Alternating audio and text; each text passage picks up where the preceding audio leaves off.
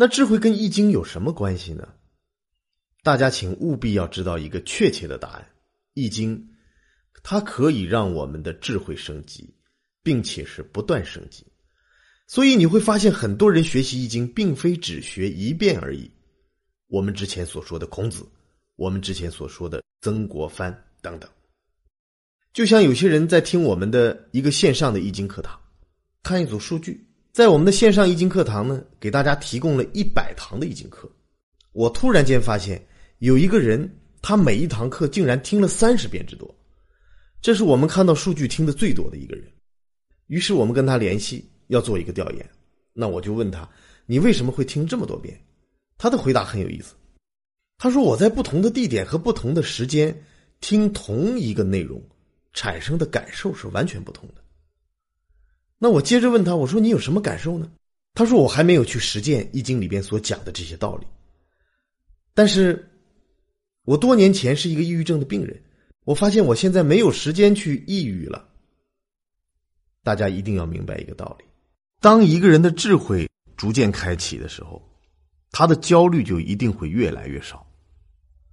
那我们学习易经，其实目的很简单，也是要让我们的智慧打开，并且让我们的智慧不断升级。但是我们要了解，易经还有一关是我们务必要过的，这一关就是八卦。因为八卦它就是易经的源代码，如果我们不了解八卦，就很难进入易经的核心内容。但是问题来了。八卦呢？我们上一期有讲过，它是一个全息性的浓缩符号。什么意思呢？就是一个卦象，它包罗万象，里面的信息太多了。任何一个卦象的信息量全部拿出来，我们用一天都讲不完。所以我们一定要有重点。那八卦的重点是什么呢？我们现在学习八卦，目的就是为了了解六十四卦。我们来倒推，如果你想通过八卦了解六十四卦的话。你需要了解八卦的内容，其实有三点。第一点，卦名你必须知道；第二点，卦符你必须可以画出来；第三点，就是每一个卦象它所代表的自然现象，你必须掌握。我给大家举个例子，比如说你看到六十四卦当中有一个卦叫地天泰，地天泰是怎么来的呢？如果你熟知八卦，地天泰这个卦象，你马上可以画出来。因为地，它就是坤卦代表的自然现象，而天呢，就是乾卦代表的自然现象。所以，当你听到地天泰卦的时候，你自然就知道，上面的卦是坤卦代表地，下面的卦是乾卦代表天。这一卦你就把它画出来了。所以，了解自然象，你才可能游刃有余的把六十四卦全部画出来。我再举一个例子，比如说。我们八卦当中有一个卦叫离卦，它代表的自然现象是火，而刚才我们提到过乾卦代表的自然现象是天。那么这个时候有人对你说，六十四卦当中有一个卦叫做火天大有大有卦，你马上就可以想到，火象征着离卦，天代表着乾卦，于是你就可以把这一卦完整的画出来。那我重复一遍以上的内容。我们学习八卦有三个重点，是在我们接下来要记住的：第一，卦名要记住；第二，卦符那个符号你要会画；第三，它所代表的自然现象你要能记得住。当然，我们为了给大家找出一套方便的记忆方法，我们又找了另一个线索。这个线索是什么呢？就是每一个卦象你去记录一个人物。我们来看八卦，你可以把它理解成一个家庭。一个家庭里面有八口人，这八口人呢，就是父母，再加上长子长女、中男中女和少男少女。你去记这八个人物，总比你记八个你没有接触过的符号要容易得多。所以用这条线索来记住八卦的话，一定会更容易一些。我们来看第一卦，是大家记忆最快的，就是乾卦。乾卦就是卦名。那么它所对应的符号是什么呢？就是三横。昨天我们有讲过，三个没有断开的直横，这个组成部分叫做爻，因为它会发生变化。在八卦当中，只有一卦是纯阳爻构成的，那就是乾卦。而断开的横一旦出现，那就是阴爻。所以在乾卦当中只有三条没有断开的阳爻，这样大家马上就可以记住乾卦的卦名和乾卦的卦符是怎么画的。刚才我们有提到过，乾卦代表的自然现象是什么？它代表的是天。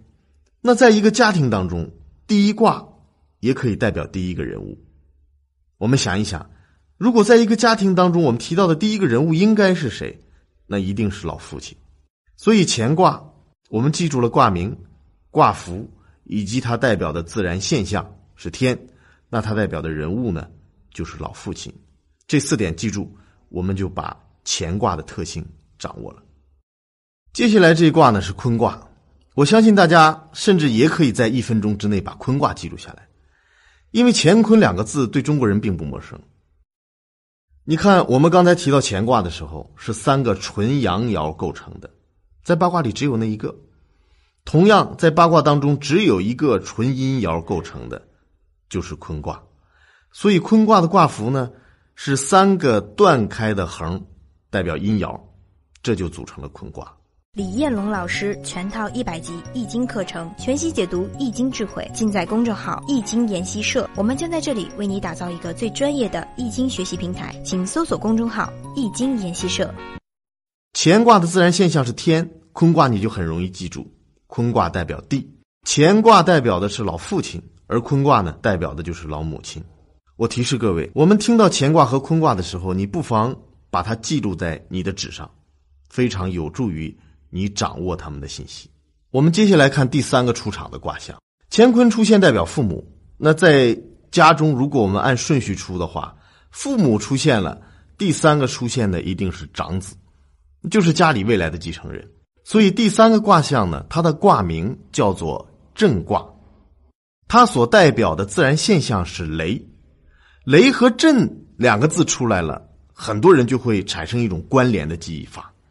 震卦代表雷，有些人会想到，在中国古典名著当中有一个名著叫做《封神演义》，里边就有一个人物叫做雷震子，后来被称为雷神。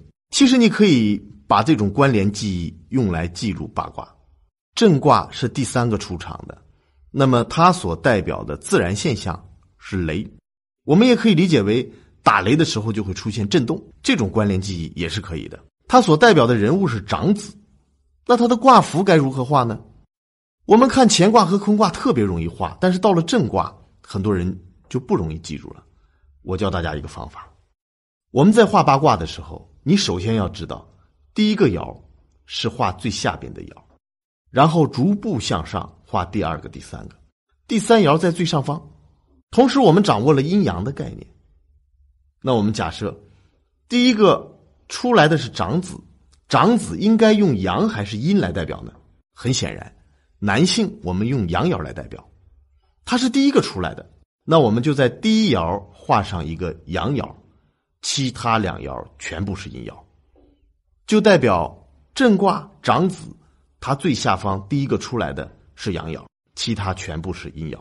用这种方式，你就可以画出震卦的卦符。我们在这里加强一下大家的记忆。我们在画第三个儿子的时候，这一卦的卦符该怎么画呢？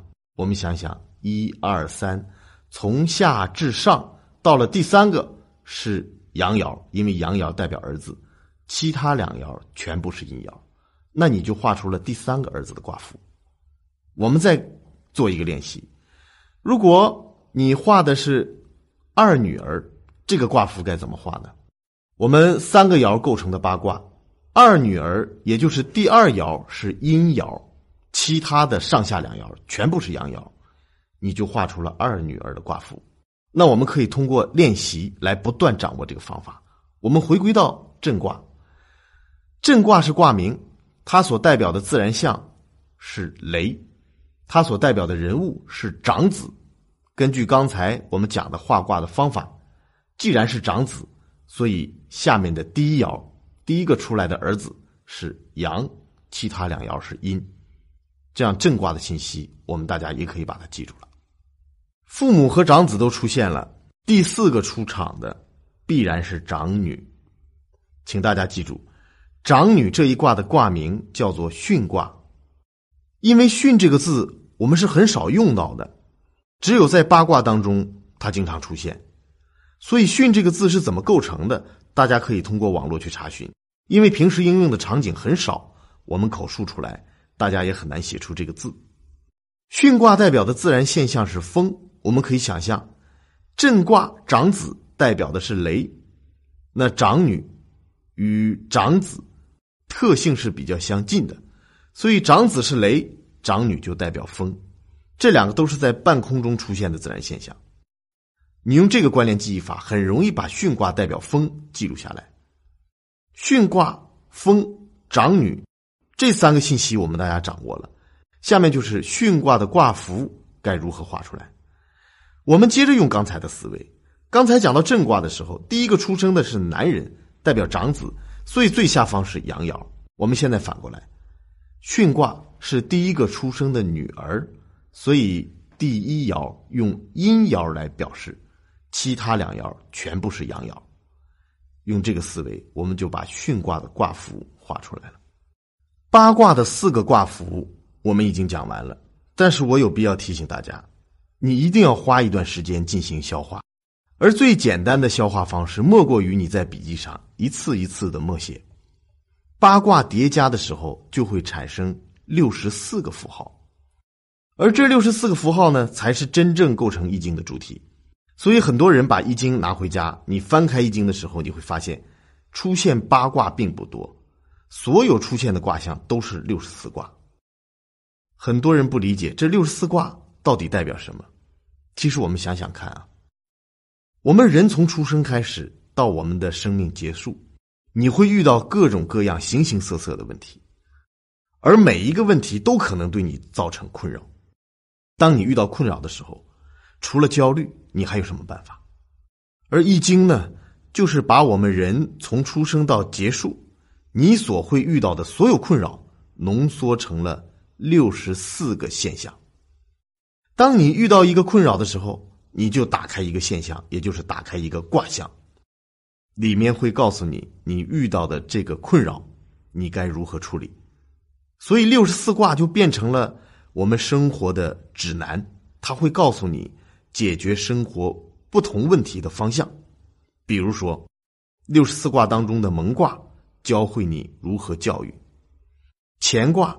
教会你的人生如何定位，尊卦教会你如何进行创业，坤卦告诉你要学会配合，甚至如何诉讼、如何养生，在六十四卦当中都给我们明确的指示，在六十四卦当中都会给我们带来方向性的指导。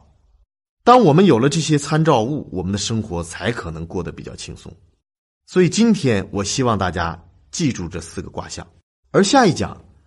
我们会带着今天的思维去了解另四个卦象，那是一件非常容易的事儿了，因为我们已经掌握了记录卦符的方法。同时，我们要在六十四卦当中拿出一个卦象来跟大家分享。当我们了解了六十四卦当中任意一个卦象的智慧，我相信你书柜上的那本易经，你就可以把它读懂了。所以，下一讲我们继续来研讨另四个卦象。和六十四卦的解读方式。